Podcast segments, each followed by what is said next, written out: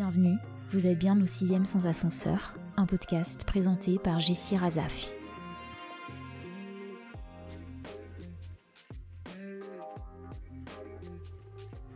Cet épisode est assez spécial car j'accueille une amie de longue date. Eliana et moi, nous nous connaissons depuis le lycée, depuis la première L au lycée français d'Antananarive.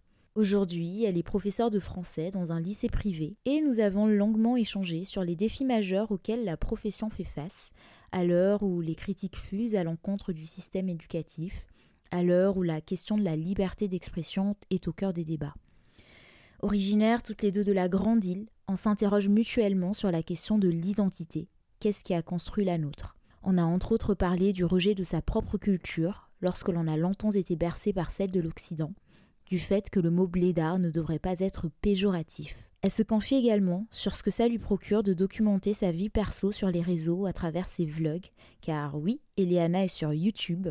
On parle de la littérature malgache et coréenne qui font d'ailleurs l'objet de sa thèse.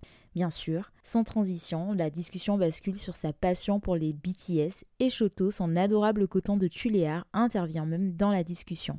Allez, je vous souhaite une très bonne écoute.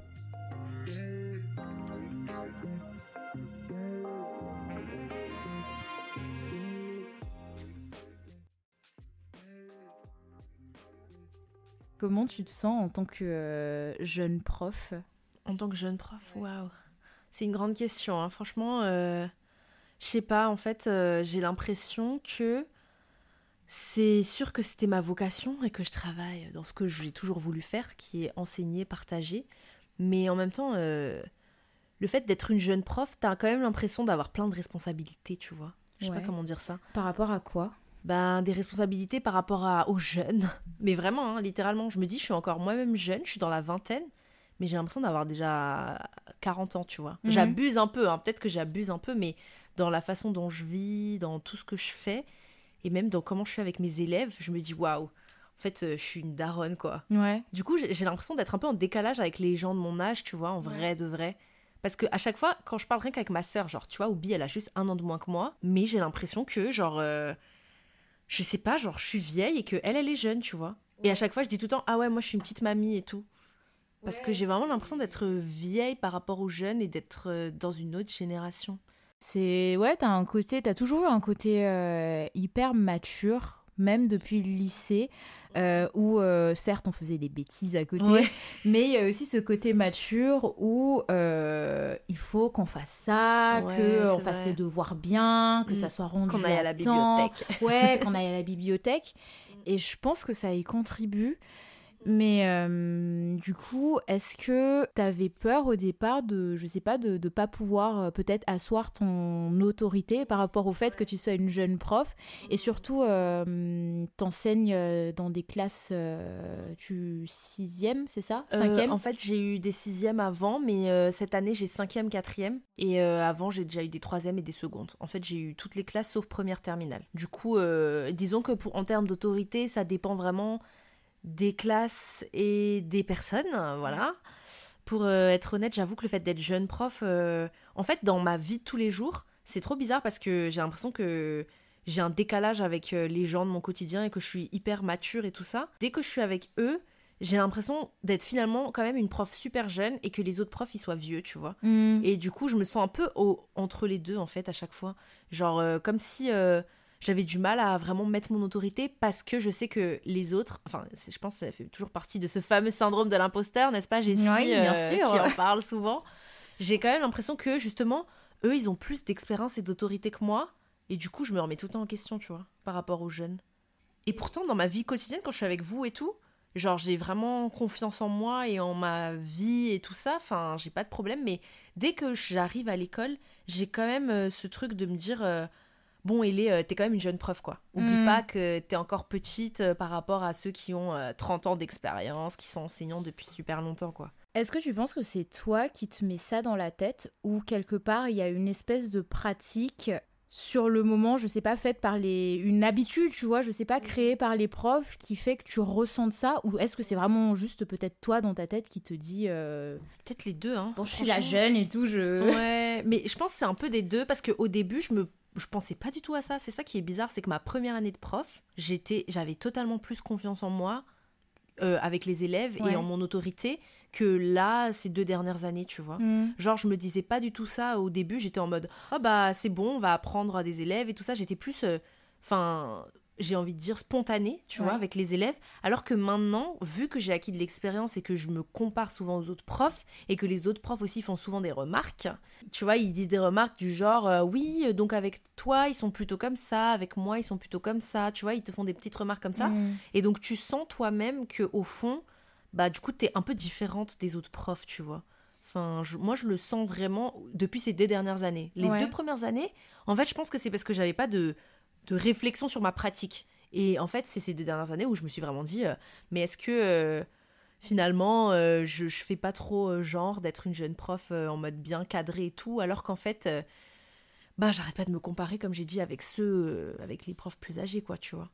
Tu disais que toi, c'était un peu une responsabilité, tu sentais une responsabilité. Ouais, Comment ouais. on fait pour ressentir cette responsabilité, avoir toujours envie d'être prof, euh, à une période où euh, beaucoup de critiques fusent à l'encontre déjà de- du système, Ouais, euh, face aussi peut-être à la baisse d'intérêt des jeunes par rapport à la littérature dont Mhm. toi tu es justement dans le domaine, ou même juste des profs, tu vois, qui critiquent. Il me semble que Mhm. c'est... William Lafleur, je ne sais pas si tu le connais, c'est un prof, euh, un ancien prof de l'éducation nationale qui a Oui. démissionné Oui. et euh, qui a écrit un livre qui s'intitule euh, L'ex plus beau métier du monde, tu vois. Ah, Donc ouais, comment toi, ouais. en tant que jeune prof, euh, tu es pour avoir toujours envie en fait de rester dedans? Franchement, des fois, pour vraiment, pour pas mentir, des fois, je, je, je- j'ai plus envie de rester dedans, justement. Ouais. Mais je pense que c'est tout le temps un truc de 50-50. En fait, il y a tellement d'avantages et tellement de, de choses positives et de. Je sais pas, moi, mais vraiment ma relation avec certains élèves, tu vois, Mhm. où je me dis, ah, bon, c'est pour ça que je fais ce métier, parce qu'ils sont trop choux, quoi. Enfin, ils et elles sont trop choux. Mhm. Vraiment, euh, tu sens que les années précédentes, euh, comment dire ça, j'avais vraiment cette envie de me faire aimer par les, par, euh, les élèves, tu vois. Et en fait, à partir du moment où il y a beaucoup d'élèves qui m'aimaient pas, j'avoue, honnêtement, j'ai commencé à me dire, mais en fait, je me, me sens pas assez reconnue, euh, ce métier, il est pas assez reconnu, les parents, euh, ils sont toujours derrière. Enfin, je faisais que voir l'aspect négatif. Et même là encore, parfois, je vois beaucoup l'aspect négatif parce que malheureusement, tu retiens que le négatif euh, quand c'est vraiment fort, tu vois. Mais après, j'essaie tout le temps de me dire, non mais en vrai, rappelle-toi qu'avec tel élève, il s'est passé ci, tel élève, il s'est passé ça. Donc je pense que ce qui me fait rester et ce qui me motive, c'est juste certains élèves qui vraiment, je me dis, en fait, ils sont dans un monde tellement brutal et tellement... euh, où c'est un peu le bordel, hein, honnêtement. Désolée du mot, mais voilà, c'est un peu le bordel. Et du coup, je me dis au moins, s'ils se sentent bien pendant le cours de français et qu'on rigole un peu, qu'on on apprend des choses, que on partage aussi leur expérience, ben ça va en fait, en réalité. Donc en vrai, je me motive pour ces, ces personnes-là, tu vois. Pas pour euh, ceux qui m'énervent, mais en même temps, ça, en fait, c'est trop contradictoire, c'est qu'ils sont chiants, mais en même temps attachants, tu vois. Donc t'as quand même envie d'avoir cette responsabilité parce que tu te dis que oui, tel et tel élève, ils sont très énervants, mais sûrement parce que peut-être chez eux, en fait, ça se passe pas très bien, peut-être qu'ils veulent faire euh, leur intéressant et ils veulent euh, avoir de l'attention parce qu'en fait, ils sont pas aimés à leur juste valeur. Enfin, du coup, euh, je pense que clairement, je le fais pour le côté humain, quoi. Pour revenir sur ce que tu as dit sur le fait de vouloir être aimé par tes élèves, euh, moi c'est quelque chose, j'en ai parlé au premier épisode, durant le premier épisode avec Mhm. Dani, Mm, mm. où au départ, euh, je ressentais vraiment ce besoin-là d'être apprécié par tout le monde, parce que je sais pas si quelque part ça Mm. nourrissait mon ego Oui. ou ça me confortait dans le fait que c'était ma voix et que j'ai trouvé ma voix en Mm. tant que prof parce que Oui. tout le monde m'aime, euh, tout le monde Ouais, ouais, me ouais. kiffe. Et puis, un jour, je suis tombée sur quelqu'un qui n'était pas forcément réceptive à ma manière d'enseigner. Mhm. Sauf que moi, sur le moment, il y a eu un décalage parce que je sentais que j'avais vraiment fait un bon cours. Oui. Et à partir de ce moment-là, tu vois, je me suis dit, ok, on va peut-être plus euh, dépendre de... Ouais, de, de la réception de ton cours et de... Ouais. Ouais, et Ouais. du coup, toi, par rapport aux élèves qui te- que... Qui sont pas vraiment réceptifs, comment tu réagis euh, Ça doit pas être Mm. facile, tu vois, Ah en ouais. tant que prof maintenant, surtout que euh, Mm. tu as des directives, je suppose. Oui, oui, oui, oui, on a tout un Euh, programme. Vous avez tout un programme, Mm. euh, toute une façon de maintenant dicter, d'enseigner.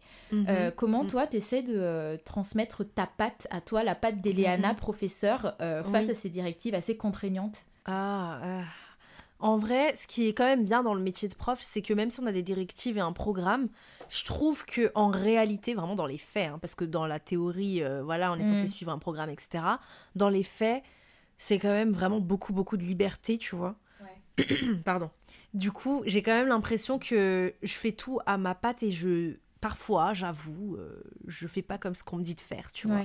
Vraiment, euh, pour donner des exemples précis, parfois, il n'est pas vraiment conseillé de séparer euh, littérature-grammaire, tu vois. Et vraiment, en fait, il, il conseille de faire plus de littérature et d'études de texte. Et tout ce qui concerne la grammaire, tu vois, tu le fais ponctuellement. Sauf que moi, en fait, comme je suis très carrée et psychorigide, n'est-ce pas Eh ben, j'aime bien que les élèves, justement, ils, ils aient un bagage de grammaire, en fait, parce que Mhm. c'est super important. Bon, évidemment, c'est pas important dans la vie de tous les jours de connaître le COD, le COI, tu vois, mais j'aime bien qu'ils aient cette forme de logique et aussi de petite pression quand même, tu vois. C'est-à-dire que je veux garder le côté, on apprend euh, les règles de conjugaison, on apprend les dictées, on apprend plein de choses comme ça en tant que tel. Parce que je sais qu'il y a des professeurs, tu vois, ils font vraiment que des études de texte Ouais. tout le temps, Ouais. tu vois. Et, même moi, je me souviens, j'avais des profs et tout qui, qui faisaient rarement des trucs de conjugaison, vocabulaire et tout ça. Alors que moi, en fait, j'aime trop ça. Enfin, bon, c'est bizarre, hein. j'avoue, c'est archi bizarre, mais moi, j'aime bien parce que c'est logique et que ça ressemble un peu, tu vois, euh, finalement à des maths ou ce genre de choses. Donc, je pense que pour plein d'élèves, ben, ils doivent se dire, mais quel est l'intérêt euh, et Pourquoi elle fait ça, elle, tu vois? Mais ça, je pense, c'est ma patte, c'est que. Et beaucoup de mes, de mes élèves me l'avaient dit euh, les années précédentes, quand on avait fini l'année. Ils avaient dit, ah, mais euh, merci madame, parce que grâce à vous, on a revu telle et telle règle, on a revu telle et telle chose.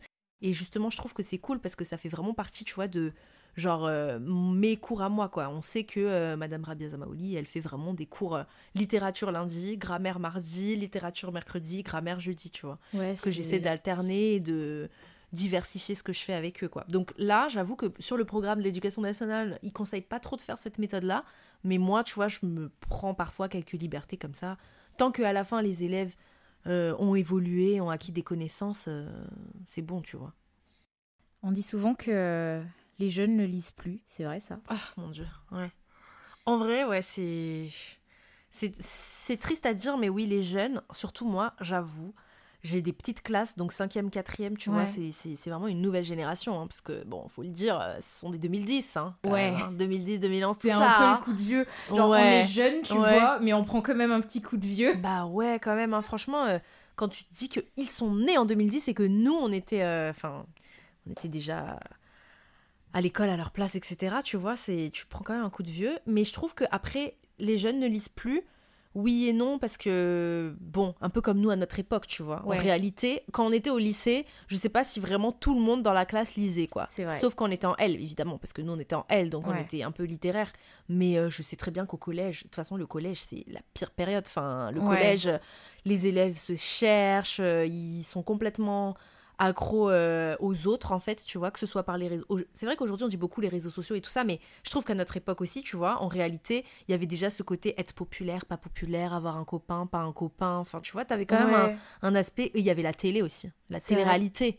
En vrai, tu vois, il y avait déjà tellement de distractions que je trouve que oui, c'est vrai, euh, ils sont quand même beaucoup illettrés. Je dirais en pourcentage, il y a plus de personnes qui lisent euh, moins qu'avant, mais je dirais que c'est pas si changeant que ça, tu vois. Ok. Parce qu'en réalité, je trouve que peut-être. euh, Enfin, vraiment, au collège, c'est l'âge en fait qui fait qu'ils veulent pas lire en fait. Enfin, Ouais, en fait, la dernière fois, je- j'ai eu une réflexion comme ça. Euh, je crois que j'en avais parlé à Dani et euh, je lui disais que, que j'ai beaucoup réfléchi et qu'il y a eu un moment où lire, pour moi, tu vois, je me disais, enfin, je trouvais des excuses en fait aux personnes qui lisaient pas en me disant que oui, quand même, euh, euh, lire du Vic- Victor Hugo, c'est compliqué, euh, on va pas obliger les gens à lire euh, ce genre de choses. Sauf que je me dis, en fait, j'octroie une vision assez élitiste à cette lecture-là qui n'était pas si élitiste à l'époque, tu vois. oui, oui, oui, Et ce qui fait que je me suis rendu compte qu'on a aussi un peu perdu ce, le, quelque part quand même le Oui, goût de la lecture. Le goût de la lecture, oui, oui. Mais Mais, après, le goût de la me- culture, même, j'ai Ouais. envie de te dire. Ouais, aussi, tu vois. Et euh, quelque part, je me dis aussi, mais en même temps, s'ils ont pas envie de dire du Victor Hugo, ils disent pas du Victor Hugo. hein. Enfin, c'est. Mm, Oui, oui, oui, c'est sûr, ouais. Et, euh, et toi, Mm. du coup, euh, comme enfin, t'es prof de français, mais Mm-hmm. tu fais une thèse en fait, beaucoup sur la littérature. comment toi, tu, tu donnes l'envie de lire? Ah, c'est une bonne question, ça. En fait, j'essaye vraiment au maximum de trouver des livres qui sont plus accessibles. J'avoue que j'adore, bien sûr, Flaubert, hein, n'est-ce pas? J'adore Victor Hugo, j'adore tous ces classiques du 19e siècle. Et euh, ton auteur préféré, c'est pas Jean-Marie Leclésio Oui, c'est le Clésio, c'est ça, mais avec les années, ça a un petit peu un petit peu évolué. Maintenant, j'aime plus des autrices. Voilà, on va, on va pas se mentir. Euh, Les autrices sur lesquelles je travaille, justement, ce sont mes autrices préférées. Mais justement, ce qui est intéressant, c'est que j'essaie d'allier un peu la thèse avec euh, l'enseignement, tu vois, Ouais. à l'école. Parce que, par exemple, les années précédentes, je sais pas si je t'en avais parlé, mais j'avais fait un café littéraire avec mes élèves. Ouais, il me semble que euh, un peu comme Madame Combe. C'est ça, comme Madame Combe, mais sauf que je l'avais fait pas obligatoirement parce que on était trop nombreux, trop nombreuses parce que c'était dans une école pour filles. Et donc euh, à cette époque-là, j'avais fait un café littéraire tous les ans. Et en fait, euh, ce qui donnait envie de lire aux élèves, c'est que c'était un livre d'une autrice francophone étrangère, tu vois. Ouais. Donc souvent, en fait, euh, euh, je leur avais dit, vous pouvez lire euh, un auteur, euh, euh, une autrice malgache, une autrice coréenne, une autrice japonaise, etc. J'avais donné plein de références différentes qui étaient dans ma thèse à moi, tu vois. Et donc Mm. justement, je leur ai dit, voilà, comme ça, on va pas faire que lire Victor Hugo et compagnie à chaque fois, et lire aussi des, nou- des nouvelles autrices et justement de la nouvelle littérature qui est un peu plus... euh, Parce que, en fait, même dans ce que j'étudie, ce que je vois, c'est que c'est des auteurs contemporains, auteurs et autrices contemporains, mais euh, tu vois, ils- ce n'est plus vraiment dans le langage et dans l'époque du 19e siècle en fait, Mm. parce que j'ai envie de les intéresser en leur disant, mais vous savez, aujourd'hui, les poètes, ça existe encore, les écrivains et les écrivaines, ça existe encore, euh, parce que souvent, ils me posent toujours la question, mais madame, à quoi ça sert d'étudier euh, le réalisme au 19e siècle Ouais. et moi, je me dis, mais non, mais en fait, vous vous rendez pas compte, mais aujourd'hui, il y a encore plein d'auteurs et d'autrices qui écrivent. Euh, En réalité, regardez, je vous conseille tel et tel livre. En fait, j'essaie de vraiment trouver des références qui sont contemporaines. Et après, comme ça, ils peuvent euh, déjà avoir le goût de lire en tant Ouais. que tel. Et après, là, euh, quand c'est obligatoire, bah là, je leur dis, bon, ce, ce mois-ci, on va étudier Maupassant. On a commencé la rentrée par Maupassant. Vous êtes obligé de lire Maupassant, tu vois. Mm. Là, il n'y a pas de- d'excuses ou quoi que ce soit. Et euh, souvent, ce qui est quand même bien, c'est qu'une partie d'entre eux, bon, une toute petite partie, ils sont quand même encore euh, cultivés. Pardon, c'est tellement élitiste de dire ça. hein. Franchement, c'est trop élitiste, mais il y a quand même encore une partie d'entre eux qui sont encore cultivés et qui disent Ah, donc mes mots passants, Émile Zola, enfin, tu vois, ils sont quand même Ouais. intéressés, quoi. Ouais. Donc je me dis Bon, ça va, eux, euh, eux tu vois, t'arrives à les accrocher, quoi. Mais après, tu dois traduire tout ce qui se passe en version moderne, en fait. Ouais, C'est ce que je fais tout le temps avec mes élèves. C'est-à-dire que je leur dis, mais alors là, qu'est-ce qu'il essaie de dire, Maupassant, sur cette femme? Donc ils disent, ah oui, donc en fait, il, fait ça parce que en réalité, la femme, elle veut faire ci et ça. Il a un crush. Mais hier, tu rigoles, mais hier, on m'a dit ça. Hier, on m'a dit ça. En cours, c'est on travaille, on travaille sur la poésie de Louise Labbé. Et donc, je leur explique que Louise Labbé, elle ressentait de l'amour pour un homme, sauf que c'était pas réciproque. Ouais. En fait, elle ressentait un amour qu'on appelle un amour euh, unilatéral, etc. Je leur explique. Et après, ils ont résumé ça en quelques mots. Il y a un élève qui lève la main qui dit Donc, en gros, elle avait un crush sur un gars, mais le gars, il l'a envoyé balader. J'ai dit Voilà, voilà, tu, tu as résumé ce que je voulais dire, en Tu fait. as C'est- compris. Mais après, je l'ai un peu engueulé en disant Mais on ne dit pas euh, crush. euh. Ouais, bah en même temps, tu vois, c'est c'est cool que bah, ton élève euh, Mm. puisse s'exprimer comme ça. Moi, je l'aurais jamais fait parce que euh, je sais qu'au lycée, tu vois, je contrôlais beaucoup ma manière de parler. Il fallait que je pa- parle d'un langage assez soutenu. Mais en même Oui. temps, tu te dis aussi, bon, t'es pas au quartier, quoi. Enfin, j'ai envie de Oui, dire, tu parles pas comme ça en cours, donc euh, Oui. c'est ouais. Ouais. C'est, c'est, ouais, voilà, c'est un peu hum, du pour et du contre. En fait, moi, j'ai, toujours l'impression qu'avec mes élèves, euh, ils testent un peu pour voir comment je vais réagir, tu vois, quand ils parlent de manière euh, comme dans le TIEX, effectivement. Et après, à chaque fois, je les corrige, mais je trouve ça quand même plutôt bien, j'avoue, qu'ils aient un peu un espace où s'exprimer parce que à notre époque, enfin, et même il y a encore des profs comme ça, je trouve que vraiment la liberté d'expression des petits, là, euh, ils n'ont pas le droit de parler, quoi. Enfin, Après, évidemment, ça veut pas dire euh, leur laisser euh, dire n'importe quoi tout le temps ou quoi que ce soit, mais c'est juste euh, qu'ils soient assez à l'aise pour oser lever la main et Ouais. expliquer les choses et, et dire les choses avec leurs propres mots aussi, quoi. Parce que finalement, si tu leur apprends par cœur des, des choses, juste, comment dire ça tu sais, comme un policier euh, Mhm. ou comme quelqu'un de carcéral et que tu leur dis non, tu dois apprendre ça, ça, ça, comme ça, comme ça, bah c'est sûr qu'ils n'ont pas forcément envie d'apprendre en fait. Comment toi, en tant que jeune professeur, enfin, il y a quand même pas mal d'années de différence avec tes élèves, mais Oui. c'est t'as pas euh, 50 oui, j'ai ans pas. quoi. Non. Comment toi, en tant que jeune prof, justement, tu mets tes limites pour que tes élèves ne te prennent pas pour leurs potes en fait? Alors là, c'est. J'avoue que c'est encore quelque chose sur lequel je travaille beaucoup.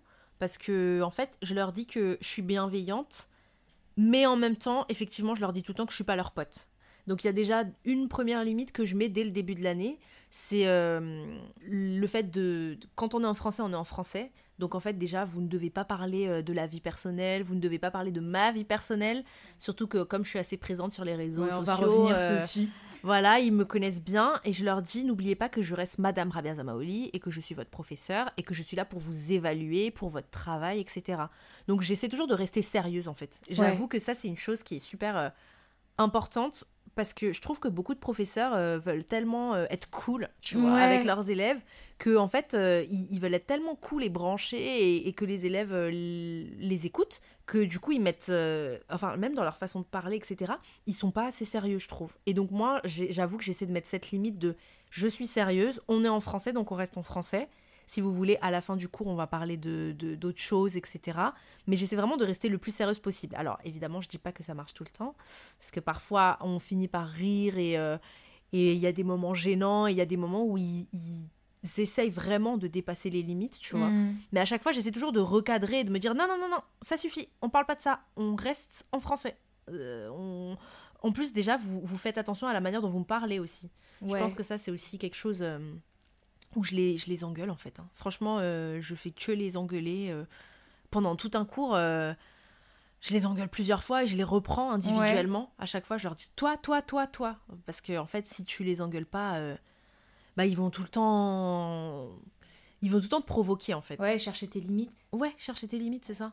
Mais je me dois de te poser la question, parce que je me pose aussi la question, est-ce que tu penses que le fait que tu sois jeune déjà et que tu sois une femme, ça joue sur l'autorité Ah, ça, c'est sûr. C'est sûr et certain. Parce que euh, moi, quand j'y pense, euh, au lycée par exemple, on avait eu des profs femmes sévères et j'avais l'impression qu'elles devaient se garder cette, euh, cette façon, cette. Comment dire Mm. ce, Oui, ce sérieux. Ce sérieux oui, oui, oui. Pour justement, enfin, cette euh, stature, tu vois, pour Oui, être prise au sérieux.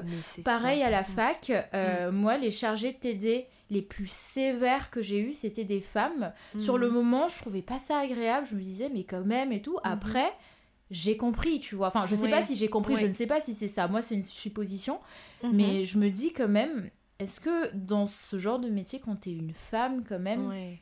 tu Mm. dois faire preuve de vraiment plus d'autorité pour te faire respecter?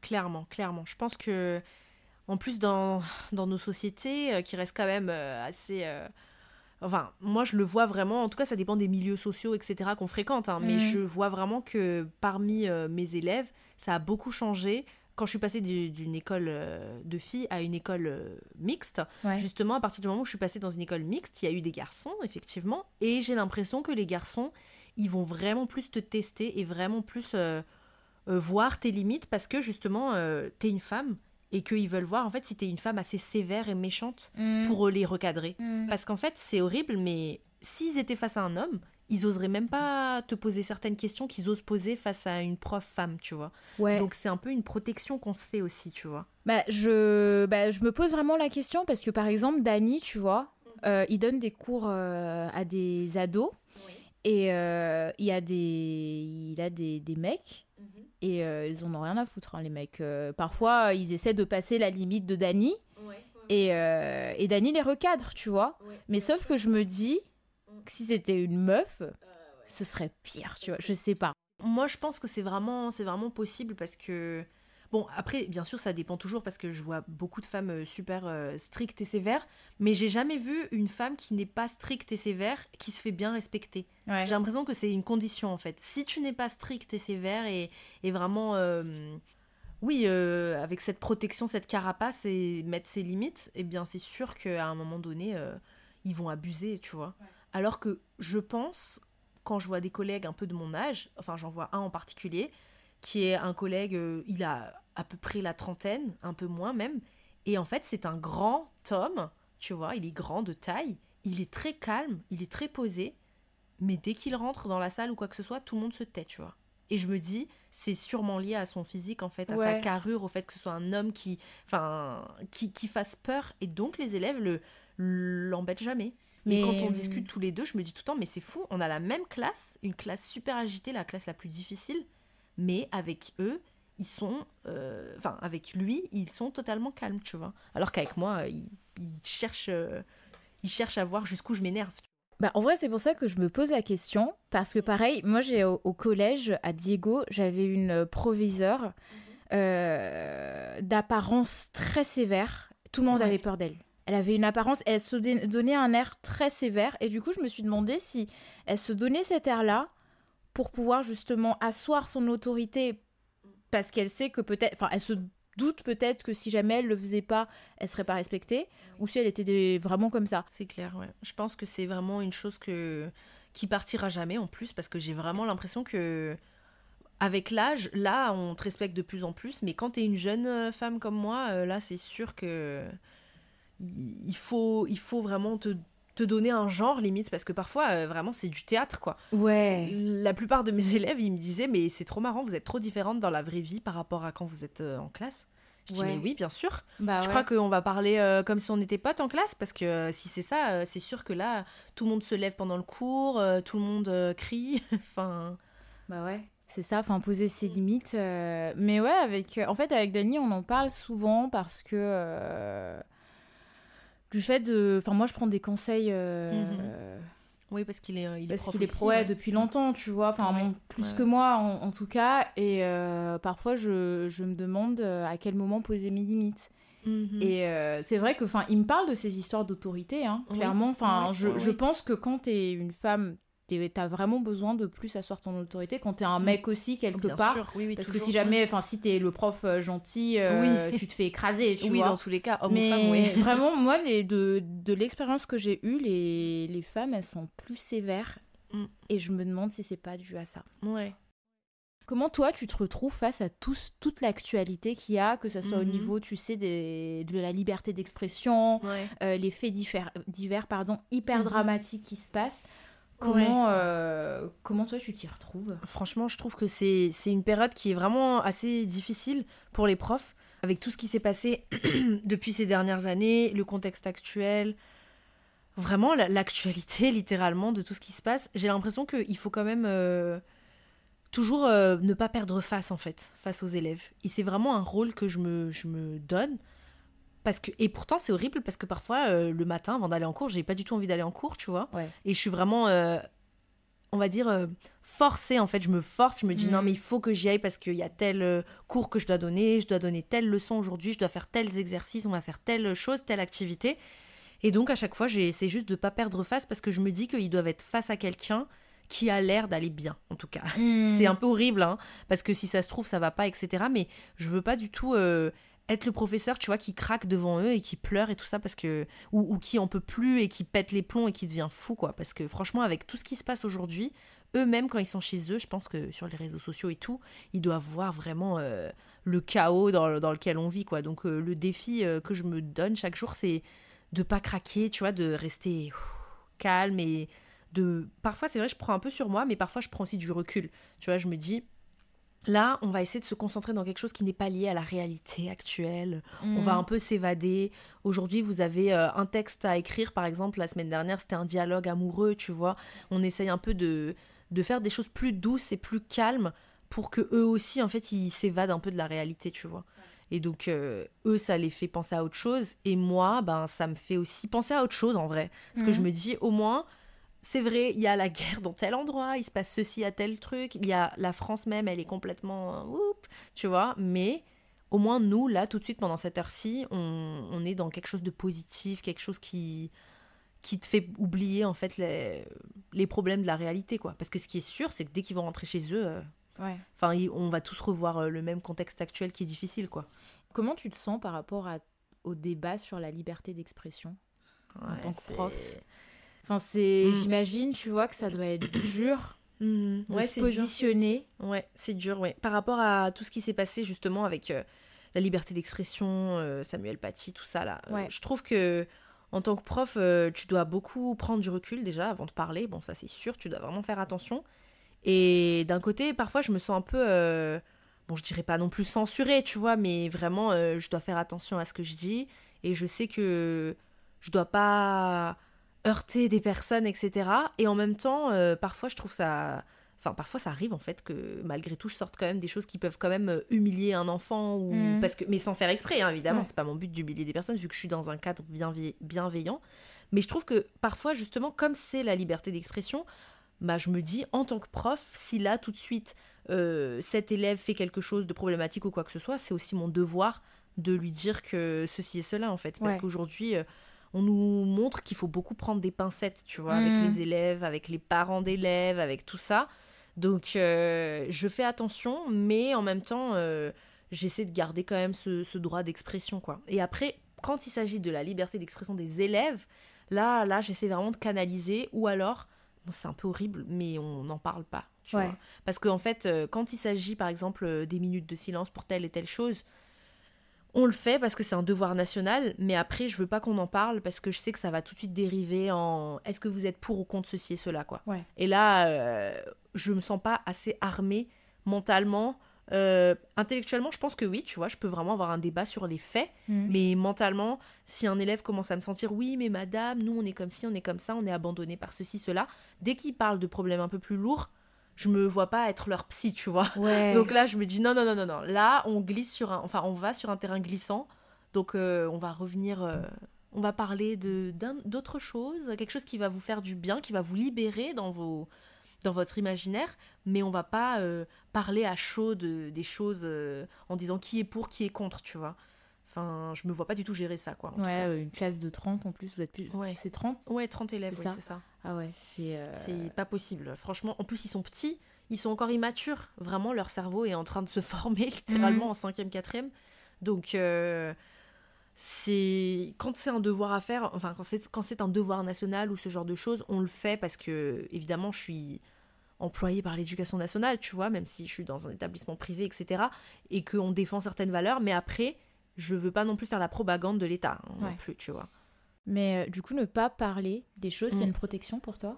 Ah oui, oui, Ouais. clairement. Oui, oui. Moi, c'est une protection mentale. Ouais. Si, si on parle euh, de certains sujets sensibles, même pour moi, tu vois, je, je risque de craquer. Et comme j'ai dit, ce que je veux, c'est vraiment pas perdre la face devant eux et pas pleurer ou finir euh, rouge de colère ou Ouais. ce genre de choses, parce que sinon, euh, sinon après, j'ai peur pour ma crédibilité, euh, pour la suite du cours. On sait, on sait jamais comment ça va se passer, parce qu'il y a 30 élèves, ils sont tous totalement différents. Peut-être qu'à un moment donné, ils vont finir par, euh, je sais pas moi, te t'attaquer en fait, tu Ouais. vois. Et ça, t'attaquer dans tous les sens, psychologique, ouais. physique et tout ça, tu vois. Donc pour moi, ne pas en parler parfois, c'est voilà, c'est c'est juste une façon de me protéger, quoi.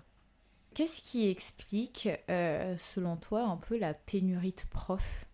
Moi, c'est un truc. Non, mais j'ai vraiment envie qu'on en parle parce que c'est un Mm. truc où j'ai une copine, tu vois. Ça m'a Mhm. vraiment choquée un peu sur le moment. J'ai Mm. une copine qui est contractuelle. Elle a été euh, re- recrutée par une académie dont je tairai le nom. Elle est prof euh, en primaire, mais quand même, tu vois. ouais. Elle est maîtresse. Et ouais, et elle est contractuelle et elle a été embauchée comme ça. Elle avait un diplôme quand même. Oui, oui, oui, Ouais, elle mais a autre chose, un- quoi. Mais autre chose, rien à voir. C'est Hmm. juste que elle, il lui fallait un taf. euh, On en est là. C'est triste, c'est trop triste. En vrai, je pense que ouais, la pénurie de profs, euh, ça s'explique par euh, le, le- comment dire ça, le fait que le gouvernement, voilà, ils ne reconnaissent pas assez quoi. Mm. Enfin, franchement, euh, si on dit les mots, honnêtement, par rapport à tout ce qu'on fait, etc. C'est vrai qu'on touche de l'argent, etc. Mais je trouve que en termes de reconnaissance dans la société, notre ministère de l'Éducation nationale, voilà, hein, on va, on, on va pas Ouais, on va pas. euh, Voilà, on va- on va pas- on voilà. sait tous. c'est ça. Mais en tout cas, euh, je trouve qu'on n'est pas assez représenté, qu'on n'est pas assez reconnu et, euh, et que, évidemment, personne n'a envie de faire un métier où tu es face à des élèves. euh, parfois, tu es envoyé dans des établissements, mais vraiment comme.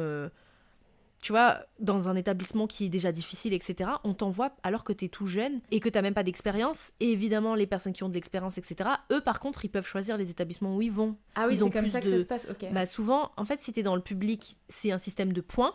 Mais du coup, plus tu as de l'expérience, plus tu es vieux, plus tu vas aller dans un établissement euh, sage, on va dire, qui est. Enfin, sage, en tout cas, où les élèves sont plutôt. Euh, des élèves sages, on va dire, Mhm. et dans les zones un peu plus difficiles, en difficulté dans tous les sens du terme, là, on envoie les petits jeunes euh, qui sont justement, euh, qui viennent d'être recrutés, qui savent pas trop, euh, enfin, ils savent où ils veulent aller, mais on va pas les recruter euh, là où ils veulent aller.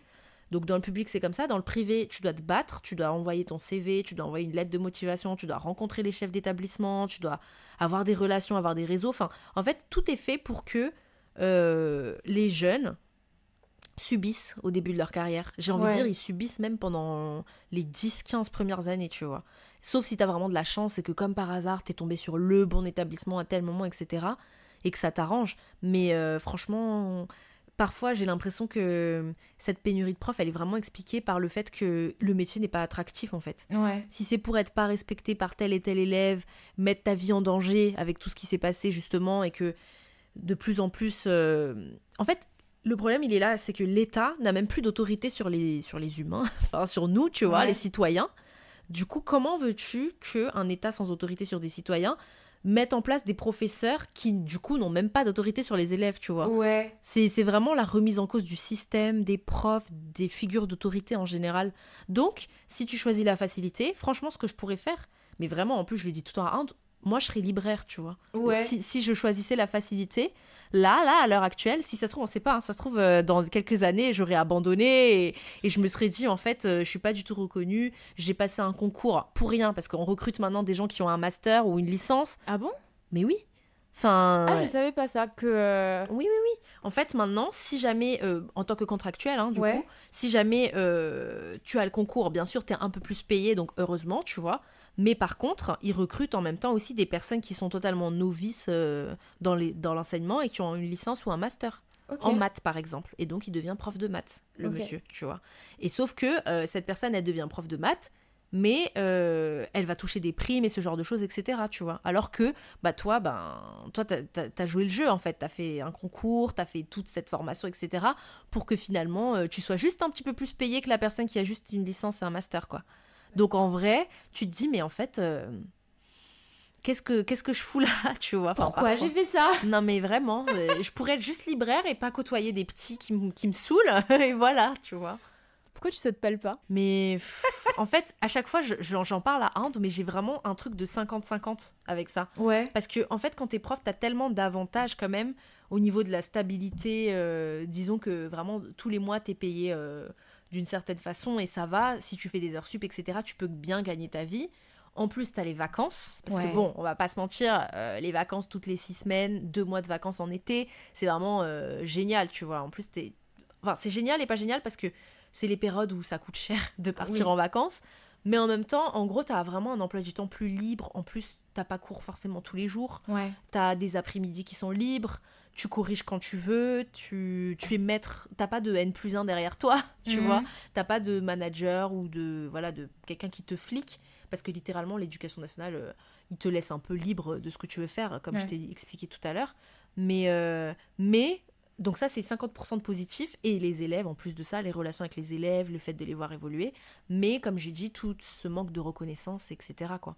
Donc euh, parfois, vraiment, j'ai trop envie d'abandonner. Mais après, ce qui me fait rester, comme j'ai dit, c'est tous ces points positifs-là. quoi. Ouais. C'est ce qui me fait rester. C'est ce qui te fait rester. Il y a un moment, Mhm. euh, tu m'as dit que euh, faire des vidéos euh, sur YouTube, Mhm. c'était pas ton métier. Parce Oui. que Elé fait des vidéos sur YouTube. yes. Mais je pense que pourquoi je me suis jamais lancée sur YouTube pleinement, on va dire, et vraiment penser à ce que ce soit mon métier et tout ça, tout simplement parce que, en fait, j'ai jamais voulu être auto-entrepreneur. Ouais. Ça, c'est un truc.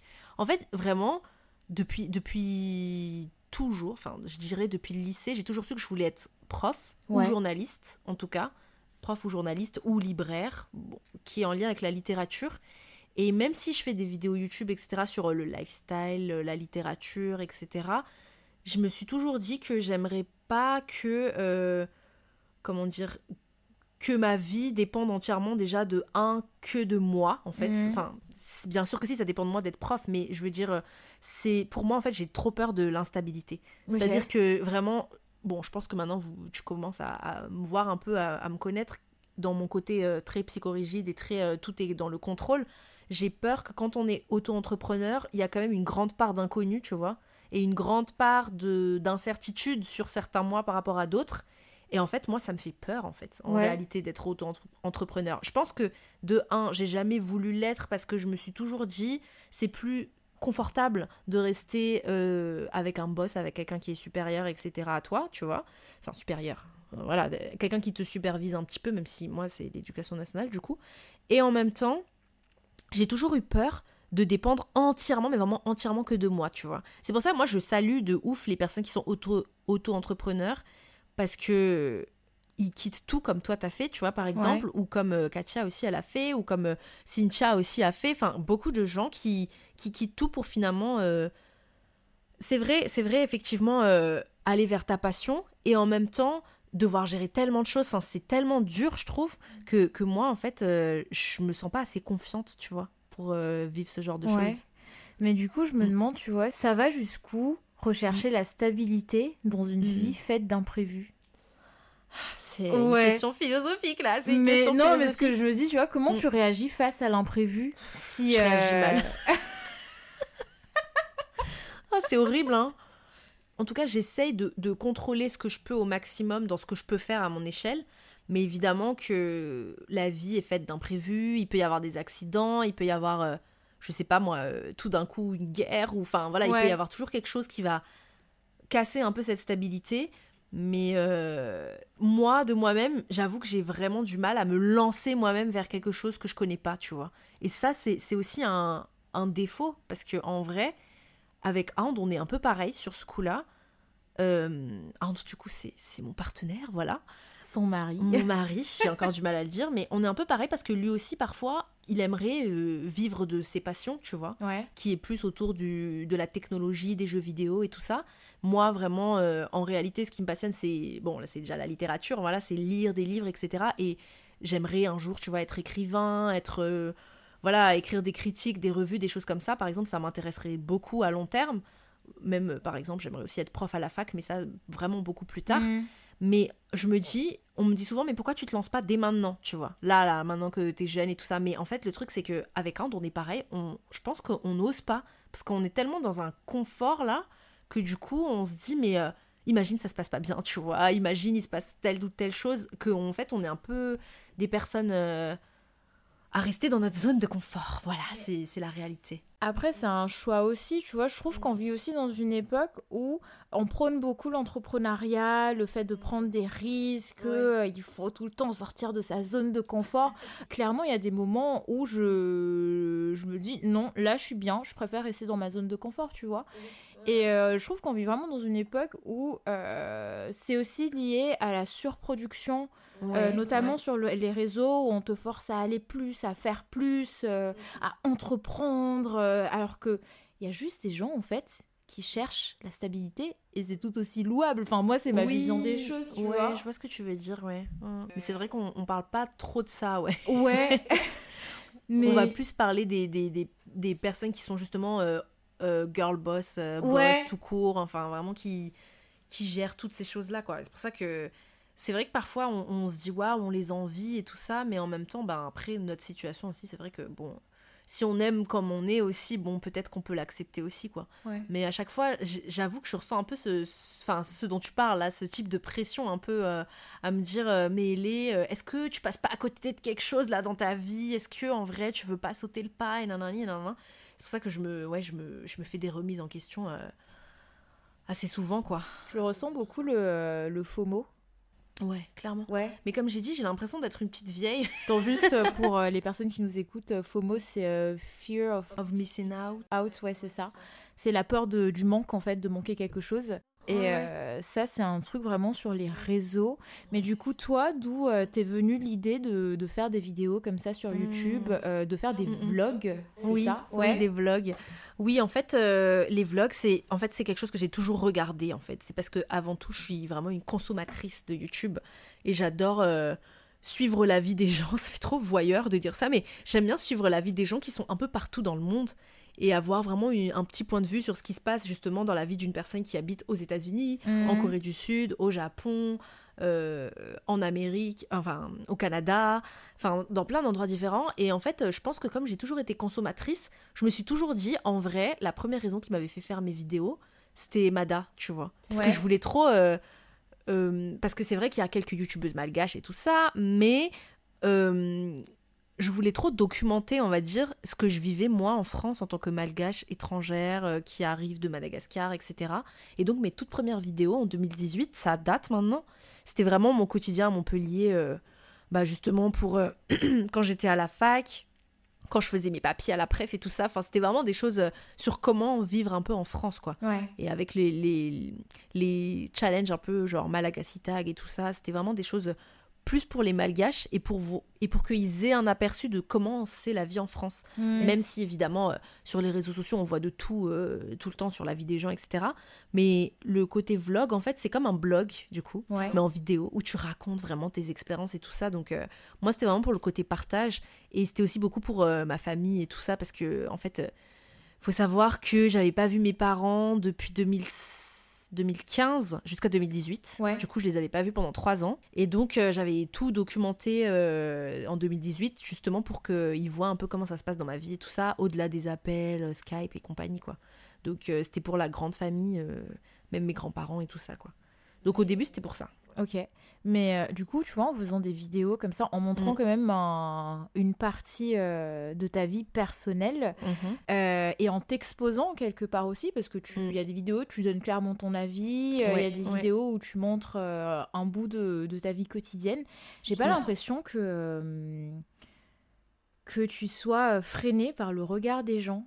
Oui, oui, oui, le regard des gens, je m'en fous, j'avoue. J'avoue que ça, c'est un truc, en fait, euh, dans ma vie personnelle, en tout cas, j'ai vraiment pas du tout... euh, Autant dans ma vie professionnelle, comme j'ai dit, j'ai ce petit syndrome de l'imposteur parfois, où vo- voilà, j'ai un peu peur euh, de la vie de certains profs, la comparaison et tout ça. Autant dans ma vie personnelle et privée, franchement, et c'est bizarre de dire ça pour quelqu'un qui est malgache, parce que bon, Dieu sait combien nous, les malgaches, on aime bien juger la vie des gens et tout ça, enfin, on se juge entre nous. Mais en vrai, vraiment, je m'en fous totalement. Même depuis le début, en fait, depuis toujours, je me suis toujours dit, euh, bon, les gens, ils vont me voir telle que je suis, euh, parfois un peu folle, parfois sérieuse, parfois ceci et cela. Mais vraiment, je, je, je m'en fous totalement, quoi. Parce que je me dis, si la personne, elle a quelque chose à dire, vu que c'est ma vie privée, Ouais. elle va me le dire et, et alors, quoi? Ouais. Vraiment, Mais, et euh, alors, enfin, j'ai jamais. Bon, parfois, on a eu peut-être des petites remarques et tout, tu vois, négatives sur certains trucs que je faisais par rapport à d'autres et tout ça. Notamment sur le sport et l'alimentation, n'est-ce pas? Mais oui. Donc, quand on a ce genre de critiques, comme ça regarde que ma vie privée, en vrai, je m'en fous. Ouais. Vraiment, Mais, je m'en fous. euh, Qu'est-ce que déjà ça suscite euh, en toi de faire ce genre de vidéo? Qu'est-ce que ça te procure euh? Parce que parfois, en fait, tu parles de sujets comme par exemple euh, euh, des tes vagues de d'état dépressif, euh, des Mhm. moments où t'étais pas bien, euh, ou des moments plus joyeux dans ta vie, tu vois?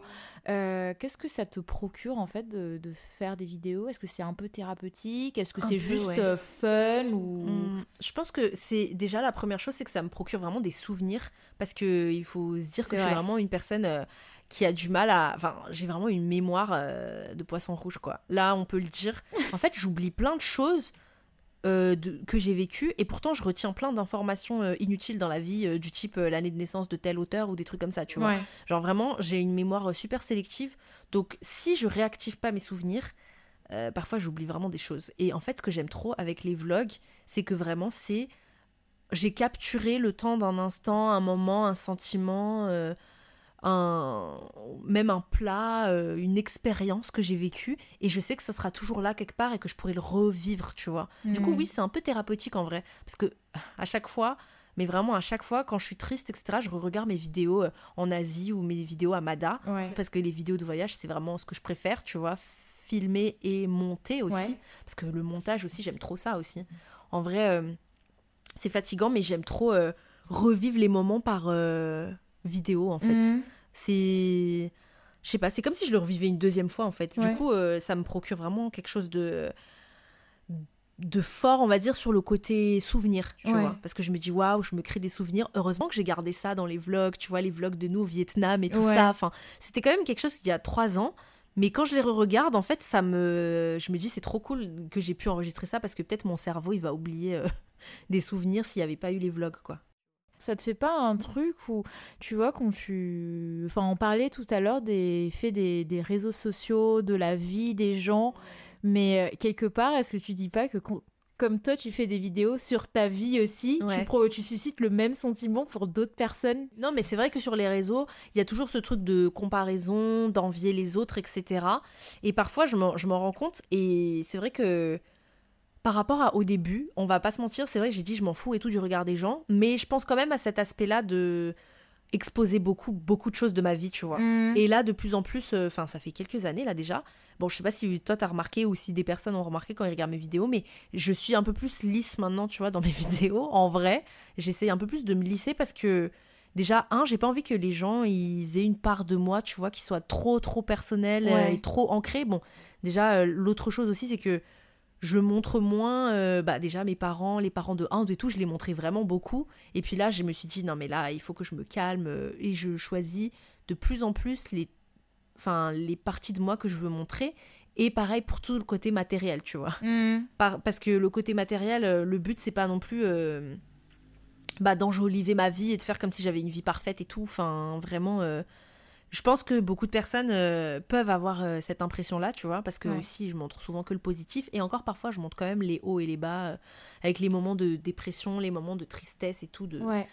de oui d'in- d'incompréhension et tout ça mais mais je fais un peu plus attention à pas non plus trop trop trop aller dans l'étalage quoi Ouais. donc d'où le fait que j'ai aussi réduit un peu la fréquence des vidéos déjà de 1 par manque de temps pour le montage et tout parce que voilà entre la thèse les cours et tout ça et de deux aussi pour ce côté où euh, je sais que beaucoup de malgaches notamment qui sont à Mada regardent beaucoup mes vidéos et ils pensent vraiment que j'ai une vie trop parfaite tu vois enfin on m'en a déjà parlé vraiment genre euh, on est déjà venu me voir euh, à des soirées malgaches et tout pour me dire oh là là mais c'est trop stylé tout ce que tu fais à chaque fois et, et j'ai l'impression que comme ils me connaissent pas et qu'ils connaissent que ce que je mets sur YouTube Ouais. eh bien ils pensent vraiment que ma vie c'est vraiment En fait, ils te connaissent à travers tes vidéos. c'est ça exactement ouais. Ouais. Mais euh, t'as eu des remarques euh, parfois de... de de gars qui te disent euh, pourquoi tu fais pas des vidéos en malgache? Ou que tu Ah. parles en français? non ah j'avais eu quelques remarques oui Ouais. mais c'est plutôt ah c'est ça qui C'est est un peu horrible chiant ça. C'est- Enfin, ouais, ouais, ouais. c'était plutôt des vidéos où justement je parlais en malgache et on m'a critiqué sur mon malgache voilà Ça, donc euh, ça, c'est- donc voilà tu peux pas plaire à tout le monde hein que veux-tu euh, Quoi que tu fasses. quoi que tu fasses tu parles pas en malgache on va dire de parler en malgache tu parles en malgache on va dire tu parles pas bien malgache Ouais, mais euh, du coup, comment tu fais pour euh, un peu euh, jongler avec tout ça, ta vie de Mhm. prof, les, les réseaux, clairement, enfin YouTube Ouais. en tout cas, t'es Ouais. beaucoup présent sur YouTube, et la thèse. et la thèse ouais c'est compliqué hein. franchement tout ça c'est grâce à des plannings hein. La meuf avec ses to-do list, ses emplois du temps, euh, je cale tous les rendez-vous, je cale tous les moments, euh, même euh, je me cale un samedi montage, je me cale tout le temps des choses en fait. Donc Ouais. le seul, la seule chose que j'arrive moins à gérer, j'avoue, ces temps-ci, et c'est vraiment, ça me fait un peu de la peine, c'est la thèse. Parce qu'en fait, j'arrive pas à me concentrer sur la thèse quand je suis en cours, enfin dans mes périodes de Mhm. cours, et c'est à chaque fois que pendant les vacances que j'avance sur ma thèse en fait. Et donc ça a pris pas mal de retard. Je devais terminer ma thèse en gros cette année. Et je l'ai pas terminée, alors que c'était ma troisième année et que j'ai toujours voulu faire un doctorat que en trois ans. Mais du coup, ce qui s'est passé, c'est que même quand j'ai parlé avec euh, le comité de suivi, enfin en gros ceux qui suivent mes, mes recherches, ils m'ont conseillé de faire encore une nouvelle année. Donc là, je refais une année encore, euh, donc la quatrième année, pour euh, avoir le temps de vraiment bien la terminer. Parce qu'en gros, il me reste plusieurs paragraphes à écrire en fait. Ouais. Mais donc, euh, j'avoue que ça, c'est vraiment mon regret, c'est que des fois, je me dis trop, j'aimerais trop faire une année un peu euh, sabbatique de l'école et faire que la thèse, tu vois, pour la terminer. Mais euh, en même temps, euh, comme justement je venais d'avoir mon concours et tout ça, j'étais obligée d'être titulaire cette année. Du coup, peut-être l'année prochaine, on verra ce que je décide de faire, etc., en fonction de la thèse. Mais j'espère vraiment que je vais finir la thèse cette année parce que, en réalité, la thèse, j'adore mon sujet, j'adore les recherches, mais je me vois pas évoluer dans le monde de la recherche, en tout cas, pour l'instant. À chaque fois que je rencontre des doctorants, mais vraiment Mhm. à chaque fois, ils me déconseillent de euh, me lancer dans une thèse parce que j'ai une Mm. période où je voulais euh, Mm, mm, me mm, lancer dedans et me déconseillent. mm. Ouais. Pourquoi toi, tu t'es lancé dedans? Mais franchement, parfois, tu sais, je me demande trop. franchement, parfois, je me demande. Et je sais qu'à l'époque, en 2020, je me suis lancée dans. J'avais envie de faire une thèse. On- je me souviens, c'était le Covid. C'était vraiment la fin du M2, tu vois. On était en train de préparer les admissions pour l'année prochaine. Et en fait, j'étais te- tellement dans le flou que je me suis dit, vas-y, je vais essayer de trouver un sens, on va dire, à ma vie, entre guillemets. Et donc, euh, travailler sur euh, ces autrices que j'aime trop et faire une thèse parce que ça serait un accomplissement personnel. Et en même temps, j'avoue, je pense que je l'ai aussi fait juste parce que pour avoir un bac plus 8 quoi. Enfin, tu vois, c'était un peu le côté euh, parce que je suis très scolaire, tu vois, voilà, prof, on est scolaire et tout ça. Je me disais si j'ai entre guillemets euh, que un master et euh, que j'ai même pas encore le concours du CAPES et tout ça, au moins si j'ai la thèse, ben j'aurai un bagage quoi. Mhm. Donc en fait, je me suis clairement lancée dedans pour avoir un bagage euh, intellectuel en fait Ouais. au début. Puis après, au fur et à mesure, vraiment, j'ai vu que j'aimais la thèse. Mais en même temps, je me suis dit, c'est vraiment du travail. parfois, comment dire C'est un peu horrible, mais parfois, c'est du travail qui est pas trop nécessaire, tu vois. Ouais. Parce que quand t'es prof à l'école, c'est vraiment nécessaire. C'est, ça aide vraiment des élèves et tout ça, tu vois. Je dis pas que les doctorants, ils servent à rien dans le monde. Bien sûr que si, tu peux faire avancer euh, certaines petites choses dans tel ou tel domaine, Mhm. notamment doctorant en sciences et tout ça. Mais j'avoue qu'en littérature, j'avoue que parfois, quand je lis mes livres, etc., je me dis, bon, heureusement que je ne vis pas que de ça, quoi, tu vois. Est-ce que je suis utile à la société Est-ce que je suis utile? Si là, demain, il y a une guerre, est-ce que là, mon petit livre, là, il va faire quelque chose, tu vois? Non, mais vraiment, hein. c'est c'est pour ça que je me dis, c'est c'est beau d'écrire une thèse, parce qu'en vrai, c'est un peu un bébé, tu vois, parce que tu as vraiment envie euh, de, de chercher euh, au plus profond de, des œuvres de telle ou telle personne. Et quand t'écris même, c'est c'est un peu comme le montage, en fait. Moi, je suis vraiment une personne très... euh, je pense, euh, ça, c'est... Je suis beaucoup dans ma tête, tu vois. Ouais. Je suis très... euh, oui, beaucoup dans ma tête. Donc, comme je suis beaucoup sur l'ordinateur et que je fais du montage, etc., et que je, je réfléchis énormément pendant le montage, bah, quand j'écris, c'est pareil. Je me laisse aller, Mhm. j'écris, j'écris, et, et je suis vraiment dedans, tu vois. Mhm. Mais euh, je me vois pas faire ça tous les jours de ma vie, euh, ju- jusqu'à. Enfin, aller faire que des recherches et chercher des choses sur tel ou tel auteur. euh. Après, peut-être je vais changer d'avis, hein, tu vois. Peut-être on va refaire un podcast dans euh, d'ici 2-3 ans et tu vas me dire en fait Ouais. j'ai complètement changé, je suis libraire. Oui, c'est ça. Euh, je suis libraire et à côté, je continue à faire des recherches sur euh, la littérature coréenne, je sais pas quoi. Et du coup c'est quoi ton sujet?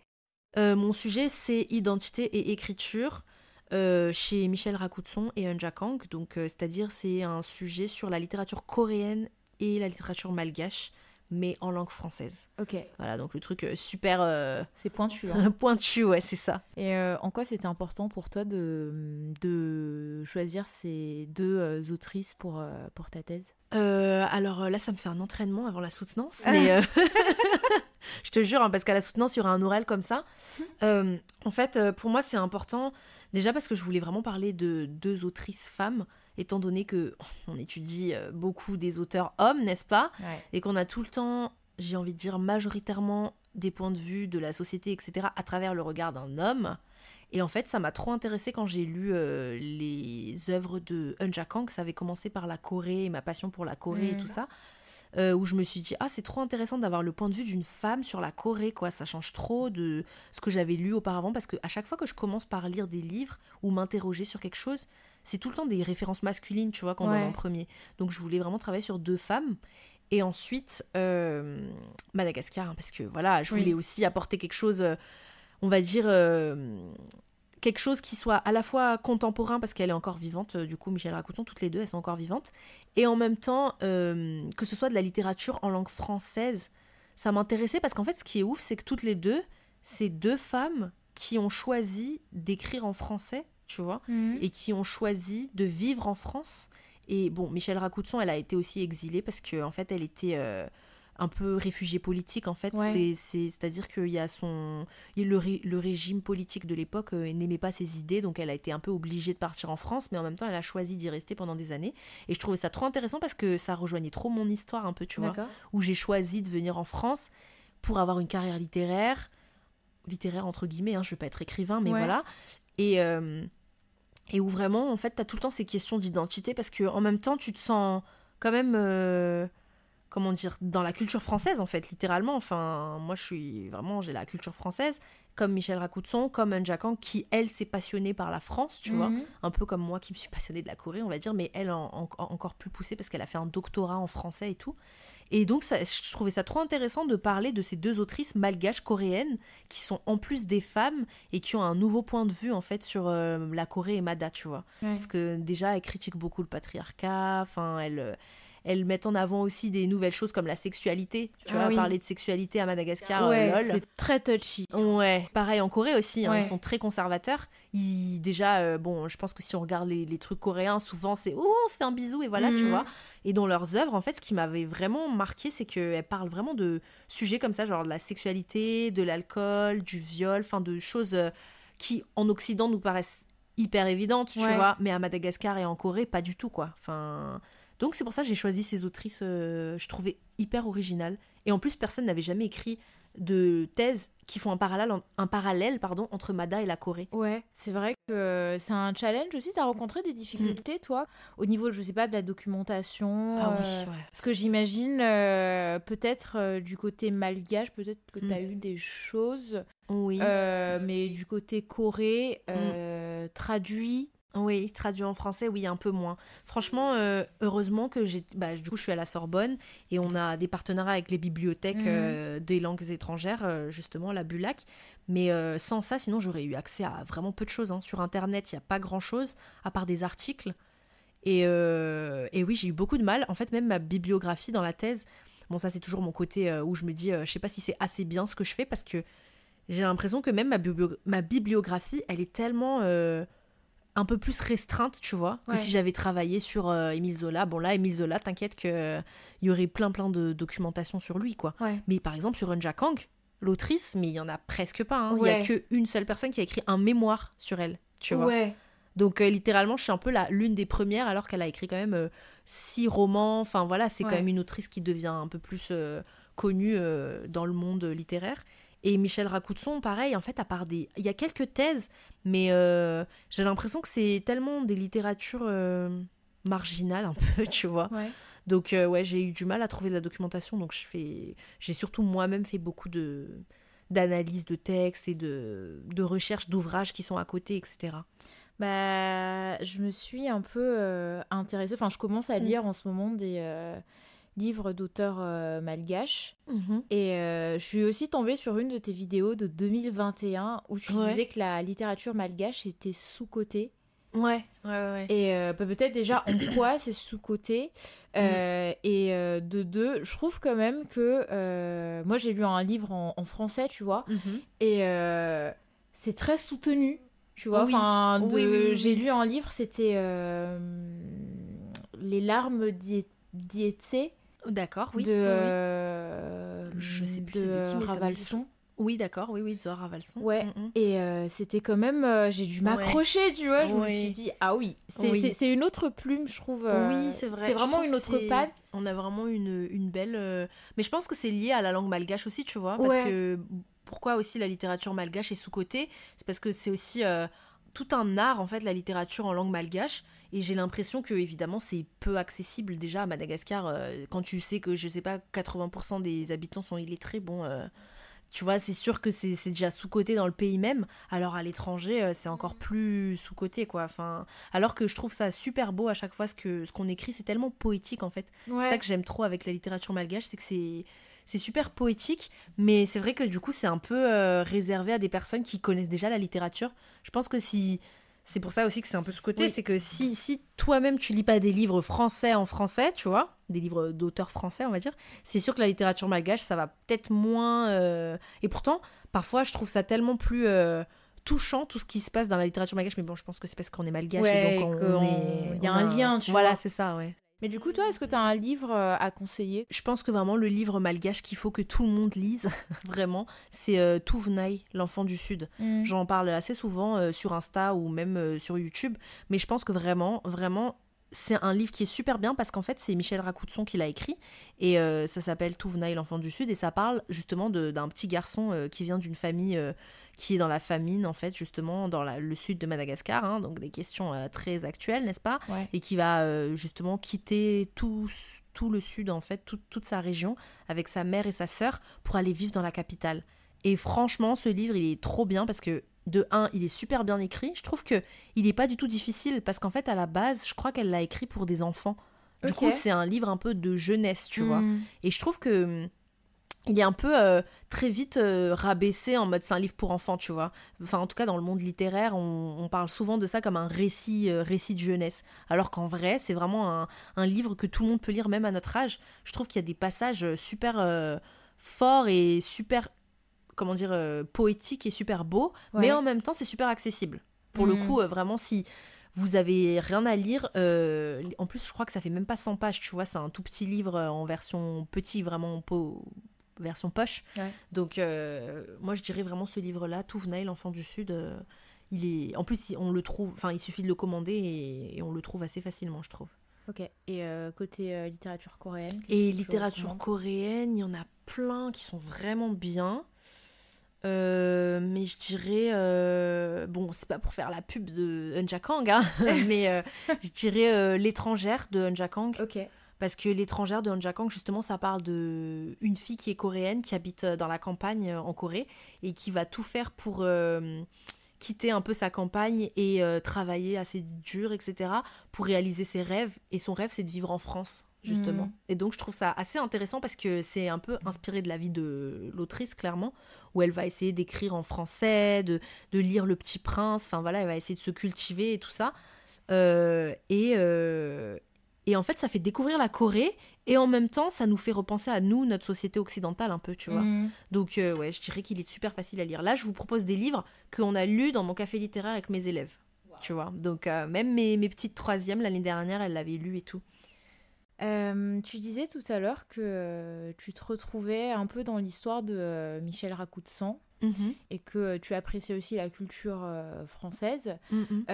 toi, en tant que jeune malgache ayant immigré en France pour tes mhm. études et, pour travailler, comment, face à tout ça, comment tu entretiens ton lien avec ton pays natal? Hmm. sans perdre, tu vois, cette attache pour son pays, alors que tu vis à l'étranger et que tu aimes quand même aussi la culture euh, française. nouvelle culture, oui. oui. Oui, effectivement. Je pense que la première chose qui est vraiment euh, une question de choix, je pense que c'est dans ton entourage. Parce que en réalité, euh, quand on arrive en France, on a assez souvent tendance à vraiment enfin beaucoup de malgaches en tout cas que, que je connais, à un petit peu euh, prendre du recul et un peu se couper, tu vois, des malgaches, parce que parfois, effectivement, selon les, les groupes, on va dire, qu'on fréquente, ça peut être un peu toxique, tu vois, de rester que avec des malgaches et d'être fermé d'esprit et de mm. finir dans le communautarisme et tout ça, tu vois. Mais en même temps, je pense que c'est vraiment une question de choix parce que moi, j'ai toujours choisi de rester tout le temps un peu avec euh, mes malgaches, comme je le dis souvent, parce que je sais que si je m'entourais pas euh, bah, justement de toi, tu vois, de Ritz, de, de tous mes amis malgaches, bon, t'as vu au mariage, au mariage, euh, il y avait 80% de malgaches. Oh, Choto, Choto c'est le chien d'Eliana. C'est un petit coton de tuléar qui vient nous faire des bisous. Voilà, qui fait l'intéressant parce que je parle et que je parle pas de lui, du coup. Mais oui, du coup, le fait d'avoir choisi vraiment, euh, tu vois, de passer du temps de qualité avec les malgaches, je pense que c'est un truc, enfin, c'est une chose qui est vraiment importante pour moi. Parce que sans le fait de d'être avec les Malgaches avec qui on partage quand même la même culture, les mêmes mhm. souvenirs aussi liés à Mada, je pense que je serais déjà un peu plus déracinée, tu vois. Clairement. Je pense que je serais devenue. C'est un peu horrible parce qu'avant, j'étais un peu. Euh, whitewashed. Je sais pas comment on explique ça en français, mais un peu aveuglée par. Euh, par le côté français, tu vois. Bah, ça, c'est un peu, je pense, mm. enfin moi en tout cas, je l'étais aussi mhm. parce que j'étais au lycée français. Voilà. De mon expérience personnelle, moi je considérais que euh, tout ce qui venait de l'Occident, euh, c'était cool. Euh, je rejetais un peu ma propre culture parce que je trouvais que c'était pas assez cool. Ouais, pareil, pareil. Et il y a aussi le fait que euh, ben, il y a la télé, il y a, y a télé, vraiment, il y a on les est vraiment médias, imprégné ouais. par cette Ouais. culture. C'est ça. Et euh, forcément, toi, à côté, euh, enfin, moi, j'étais comme ça, hein, et je le Mhm. dis ouvertement, et aujourd'hui, Mhm. tu vois, je- j'en ai honte, et j'ai Mhm. changé, je pense, quand même.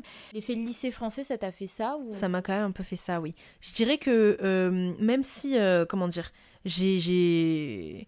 Enfin, je pense que c'était quand même inter- intériorisé, quoi. Ça nous a tous fait ça. J'avais beaucoup intériorisé le fait que euh, tout ce qui était blanc, effectivement, était plus cool que ce que nous, les Malgaches, on pouvait apporter. Et euh, c'est un peu horrible parce que j'avais vraiment des standards de beauté euh, blancs, occidentaux, que ce soit dans les garçons ou les filles.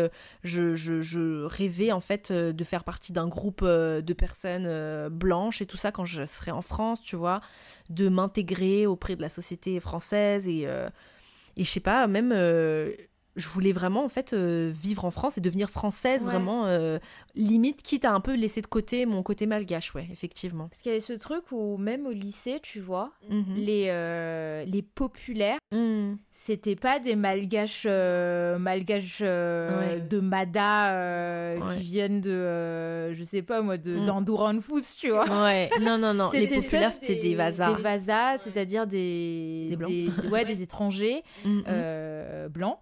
Mm. euh, ou des métis ou des malgaches mais qui sont vraiment en contact avec l'Occident tu vois Oui, c'est ça, des malgaches occidentaux. exactement occidentalisés tu vois Ouais, c'est ça. et euh, comment toi face à tout ça Mm. du coup comme ton, ton- ta thèse c'est une question d'identité comment toi Oui. t'as défini ton identité? Ah, c'est une question euh, qui, qui continue à être justement en devenir, en voilà, sur laquelle je réfléchis tout le temps parce que en fait, c'est pour moi c'est vraiment une question d'équilibre où je me dis je veux pas non plus m'enfermer effectivement dans une une case de euh, je suis malgache donc je suis complètement nationaliste et vraiment euh, je suis pas ouverte à l'Occident etc parce que ça aussi ça peut être un défaut tu vois. Enfin moi personnellement je trouve que si on si je restais vraiment que avec des malgaches et que je fréquentais que cette communauté là je pense que j'aurais une grande fermeture d'esprit, moi en tout cas. Euh, mais en même temps, c'est ne pas effectivement renier ses origines, euh, toujours euh, rester dans un entourage qui soit en fait diversifié et toujours se rappeler en fait d'où d'où je viens et et tout ce que j'ai traversé pour en arriver là aujourd'hui quoi. Je dirais que j'ai pas encore vraiment trouvé, on va dire mon identité en tant que telle mais euh, mais quand euh, bah, par exemple, euh, on s'est mariés, un de moi qui sommes malgaches, tu vois, d'origine, on s'est mariés en France, à la mairie française, etc. Je dirais que notre mariage civil, là, ça a été vraiment une preuve pour moi que on connaissait quand même notre identité, parce que même si, euh, bien qu'on se soit marié justement dans une mairie française, etc., euh, on a fait un mariage civil en France, on a fait notre premier euh, mariage, euh, enfin notre mariage traditionnel, le Wudjunj, on l'a fait que en petit comité, et c'était pas vraiment ce mariage-là qui était... disons, le plus mis en avant par rapport à notre mariage français. On pourrait croire que du coup, on est totalement assimilé et compagnie, mais pourtant, je trouvais, je trouvais que ce mariage était vraiment à l'image de notre identité malgache, puisque après, une fois qu'on était à la soirée, à la réception, là, tu te rendais compte que quand même, la majorité de mes gens, on va dire, de my people, ça reste quand même beaucoup des malgaches, et que l'ambiance même, ça reste quand même beaucoup... euh, une ambiance malgache en fait. Ouais. et que euh, même dans les prestataires MDR que j'ai que j'ai employés euh, justement c'était beaucoup des malgaches. Et en plus on va encore se marier du coup plus tard à Madagascar. Et je sens que malgré tout même si j'habite en France etc je veux pas oublier euh, ce côté malgache tu vois c'est parce que je me sens plus malgache que française Ouais. en réalité. Même si j'ai la culture française et que un jour j'aurai les papiers français et que j'habite en France, etc. ce- tout ça, en fait, c'est des avantages pour moi, tu vois. C'est quelque chose de positif que je prends en plus. Mais au fin fond de moi, je dirais que je me sens quand même, au fond, vraiment plus malgache. Je Ouais. n'arriverai jamais à me sentir française. Enfin, je me sentirai toujours un peu étrangère ici. Parce que, je, sûrement parce que j'ai pas grandi ici, parce que Mhm. j'ai pas euh, les mêmes. euh, bah, toute ma famille, elle est surtout là-bas. Enfin, j'aurais toujours plus d'attache quand même à Madagascar que là-bas, sans être nationaliste, comme j'ai dit, tu vois. Ouais. C'est un truc en fait que je peux pas contrôler, quoi. Et tu vois, les années précédentes, quand j'ai fait tous mes voyages là, euh, et que j'ai vraiment réfléchi, genre quand j'étais en Corée, quand j'étais au Japon, quand j'étais partout là, même en Côte d'Ivoire aussi, Ouais. à chaque fois je me disais c'est fou, mais le seul endroit au monde où vraiment je me sens trop à ma place, ça reste Mada. Tu Ouais. vois Parce que même si euh, Amada c'est la merde et tout ça au niveau politique, désolé, euh, voilà, c'est un peu la merde au niveau politique, ou même si c'est un pays aux yeux de l'Occident, entre guillemets, pauvre et nanani et nanana, tout ce qu'on pourra dire, Mm. avec des inégalités et compagnie. Je sais pas, mais là-bas, il y a quelque chose avec les Malgaches, tu vois, que je ressens qui est trop différent d'avec les Français, avec les Coréens, avec les, les Ivoiriens, avec tout ça. Ouais. Tu vois Ça, c'est un truc que je m'efforce à faire maintenant, tu vois. C'est à Mhm. chaque fois essayer de faire ressortir un autre point de vue de Madagascar que la pauvreté. Oui, Ouais, tu vois, ouais. on est pauvre, Oui, ça c'est visible, c'est bon, visible, on sait. Mm, Mais on n'est pas que pauvre, en fait. mm. Non. Il y a autre chose. Ouais. Il y a, y a clairement autre chose. Et c'est pour ça, tu vois, que euh, souvent, enfin, quand on dit ah, euh, c'est vraiment une blédarde ou c'est vraiment un Mm, blédard, Ouais. moi, quelque part, ça me gêne un peu Ouais, dans le ouais. sens où c'est un peu connoté péjoratif. On se dit blédard, Mm, le mm. bled, donc c'est pas cool, tu Oui, vois. ouais, c'est ça. C'est c'est vraiment dévalorisation, quoi. Ouais, c'est un peu une dévalorisation, alors que mon pays, il est cool en fait. Mais oui, ouais, C'est- totalement. Peu importe euh, ce qu'on dise, c'est vrai qu'il y a beaucoup d'instabilité politique, surtout Mm. en ce moment avec les élections truquées là. Mm, Euh, Mm, et de deux, il y a la pauvreté. mhm. Euh, Il y a aussi, enfin, je pense qu'il faut être fier de- d'embrasser sa culture et, et de se dire. C'est pas péjoratif, ouais. Et, et franchement, moi, c'est vraiment quelque chose que j'ai remarqué, c'est que je préfère mille fois un pays euh, comme Madagascar qui a vraiment quand même toujours des valeurs, tu vois, parce qu'en réalité, si- s'il y a bien une richesse que j'aime à Mada, et à chaque fois que je rentre là-bas, c'est quand même, on rigole et tout ça, des fumba fumba et tout ça, et de comment elles sont les tantans et les tantines et tout, tu vois.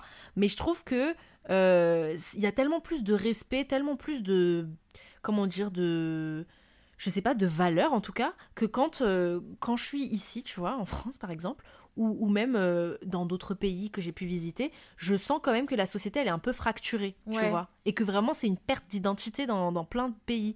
Mais je me dis, à Mada, euh, on restera toujours des malgaches, tu vois, genre ça Ouais. se voit que peu importe si c'est lui ou lui qui est président, ou si c'est elle ou elle qui fait ci et ça, on, on restera toujours un peu des malgaches, tu vois. Donc Mhm. euh, moi, je, je trouve qu'il y a quand même une certaine fierté et, et une certaine beauté aussi, tu vois, dans tout ce que nous on fait, quoi. Est-ce que euh, toi, t'as fait, euh, je sais pas, ton entourage ou peut-être des commentaires sur YouTube, euh, on t'a déjà fait ressentir la responsabilité de devoir faire quelque chose pour ton pays parce que t'es loin et que t'es dans, enfin, t'es dans un pays euh, euh, occidental euh, qui s'en sort bien et du coup t'as pu, euh, t'as pu euh, bénéficier de ça, t'es parti loin. Est-ce que toi, t'as déjà fait ressentir euh, cette responsabilité sur les épaules? Euh, alors, responsabilité, oui, effectivement, parce qu'il y avait toujours un peu ce discours euh, de euh, comme nous on a réussi et que maintenant on est euh, vraiment, on a évolué, etc., on doit maintenant rendre tout ça au pays un peu, tu vois. Mais ça, c'est un discours un peu ambiant, je dirais un peu général, mais dans mon quotidien, on va dire que pas vraiment. Les seules choses que j'ai souvent de la famille qui est à Mada, tu vois, c'est euh, ah euh, toi maintenant c'est bon t'as ta vie etc t'as de l'argent etc vas-y euh, renvoie l'argent au pays quoi je dirais que ça c'est vraiment la seule chose qui Mhm. m'énerve un peu c'est que vraiment du coup ils pensent que ici c'est bon on est totalement riche et compagnie que on, on- on a une vie de luxe et tout ça donc il faut absolument rendre ça au pays tu vois mais mais jamais vraiment moi j'ai jamais ressenti cette, cette forme de pression dans mon entourage ou quoi de de responsabilité envers Mada, tu vois. Je pense que je me la mets un peu au fond de moi, tu vois, en me disant euh, à long terme, j'aimerais quand même apporter quelque chose à Mada et je pense que c'est une raison pour laquelle une des raisons pour lesquelles j'ai fait la thèse aussi Ouais. et pourquoi je me suis concentrée sur la littérature malgache parce que je me sentirais tellement mal si j'avais fait une thèse, je sais pas moi, sur la littérature française, tu vois. ouais. Parce que je me dis que c'est un- une responsabilité que je me dois un peu à moi-même Mhm. en me disant bon c'est bon t'as fait 10 ans de littérature française tu connais tout de A à Z de Flaubert et compagnie et si maintenant tu t'intéressais à la littérature malgache tu vois. Mais mais jamais on me l'a dit à moi en tout cas. Euh, sans transition comme ça, les BTS. vraiment aucune transition je suis on part de la responsabilité à un truc plus léger j'adore. Euh, ouais les BTS les BTS euh, 30 minutes en parlant d'identité, ouais de, euh, de pays. euh, Ouais, de- j'avoue, de nationalisme et tout. Et puis là, les BTS, l'autre bout de la terre, euh, littéralement. Ouais, donc les BTS, la passion pour la Corée, tout, est, tout est relié. Mais j'avoue que, ouais, tout est... Il y a un truc où moi, en tant que personne, tu vois, extérieure, je me pose quand même la question, et je vais te la poser du coup, euh, le fait d'être, euh, enfin, d'aimer autant les BTS, est-ce que tu t'es pas senti un peu euh, embrigadé dans quelque chose tu vois? C'est- Je pense que c'est une question commune et que beaucoup de gens se posent vu le- l'ampleur du phénomène en fait. Oui, oui, oui, du phénomène de la Corée, là, ouais. Ouais. Effectivement, je pense que je me suis clairement fait embrigader et je me suis clairement. Enfin, je- j'ai conscience que j'ai été clairement victime de leur. euh, de leur, de leur charme, la meuf. non, mais aussi de leur stratégie parce que les BTS, en fait, ça m'a tellement ouvert à la Corée en général que. Comment dire ils, ils ont tellement eu les, les codes en fait pour t'attirer quoi. Ouais. Tu regardes leurs clips, t'es accro à leurs clips, t'es accro à leur danse, t'es accro à leur euh, à leurs chansons, à leurs paroles, à tout leur univers, au point où, grâce à eux, j'ai appris le coréen, grâce à eux, j'ai, euh, je suis allée en Corée euh, deux fois, j'ai même embarqué mon copain dedans, qui lui aussi maintenant est fan de la Corée, grâce à eux, je vais à un resto coréen tous les mois, enfin, tu vois, genre, Ouais. tout ça, c'est grâce aux BTS, quoi. Ils ont réussi, c'est-à-dire que jamais avant, je m'étais intéressée à la Corée, jamais, jamais, à la limite, le Japon. Oui, tu vois, un peu comme tout le monde, je pense que le Japon, euh, ça fait longtemps. Ça t'est venu comme ça, t'as vu une vidéo d'eux, tu t'es dit ah ouais. Bah en fait, c'est venu à un moment sombre de ma vie Ouais. Où j'étais euh, bah, justement un peu en dépression à cause d'une rupture. Et euh, ce qui s'est passé, c'est que en fait, j'avais j'avais aucune euh, motivation pour rien parce que je faisais que euh, travailler, j'étais en prépa et tout, j'étais pas bien. Et puis en fait, ma voisine à l'époque, elle était fan de K-pop. Et moi, je me disais, bon, c'est un peu la folle du village, tu vois, qui est fan de K-pop, quoi. Parce qu'à l'époque, non, mais il faut dire, mais genre à l'époque, 2015 et tout, Ouais. euh, quand tu regardais de la K-pop, même, même aujourd'hui encore, ça peut paraître encore bizarre, tu vois. Ouais. Mais aujourd'hui, c'est plus démocratisé. Et, euh, et je me souviens, genre, tous les vendredis soirs, elle me forçait à regarder des vidéos des BTS. Au début, tu Putain, je meurs. Et moi, j'étais en mode, mais qu'est-ce qu'elle a, elle? Pourquoi est-ce qu'elle me force à regarder ces mecs-là qui ressemblent à des meufs et tout? Enfin, tu vois, Ouais. j'avais des a priori de ouf, un peu comme tout le monde quand on pense à la K-pop, quoi. Et je regardais, j'étais là, en plus, ils sont maquillés, ils ont des corps fé- féminins, entre Ouais. guillemets, machin, machin.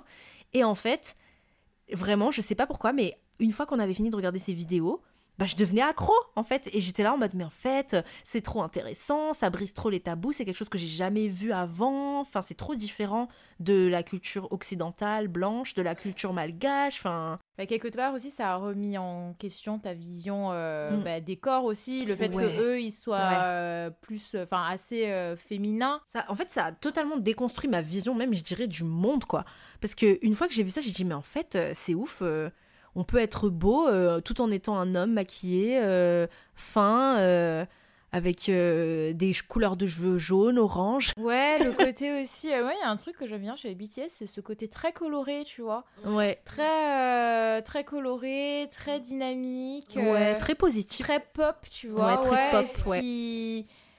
Ce qui va un peu à l'opposé de certains clips très sombres, euh, très euh, masculins, viril, bad boy. euh, et c'est ouais, c'est c'est rafraîchissant. Ouais, c'est vraiment le mot, c'est rafraîchissant, c'est vraiment... En fait, moi, ça m'a vraiment motivée, quoi. Mais ça m'a motivée à un point où j'ai écouté tous leurs albums, je suis devenue une fan, mais une groupie, tu Ouais. vois. Et donc ça, c'était un peu mon refuge, en fait, les BTS. Ouais. C'était vraiment mon refuge dans ce moment de euh, perte de repères, d'être seule en France, euh, de- d'être seule dans ma vie, entre guillemets, tu vois. Littéralement, euh, j'étais seule et, je me disais tout le temps, je disais tout le temps à ma mère, j'ai perdu une personne, mais j'en ai retrouvé sept. Ça va être le titre de l'épisode. Mais c'est vrai Eleana Rabiazabaouli. J'ai perdu une personne, mais j'en ai retrouvé sept. Mais vraiment, et après en bonus est venu Ant. Mais Mais oui, parce qu'il faut savoir un truc, c'est que j'étais avec les enfin j'étais avec les BTS. La meuf elle est dans une relation euh, unilatérale. j'étais avec les BTS, mais euh, avant d'être avec Ant, Ouais. littéralement. Putain. Ouais, C'est drôle hein, c'est vraiment drôle.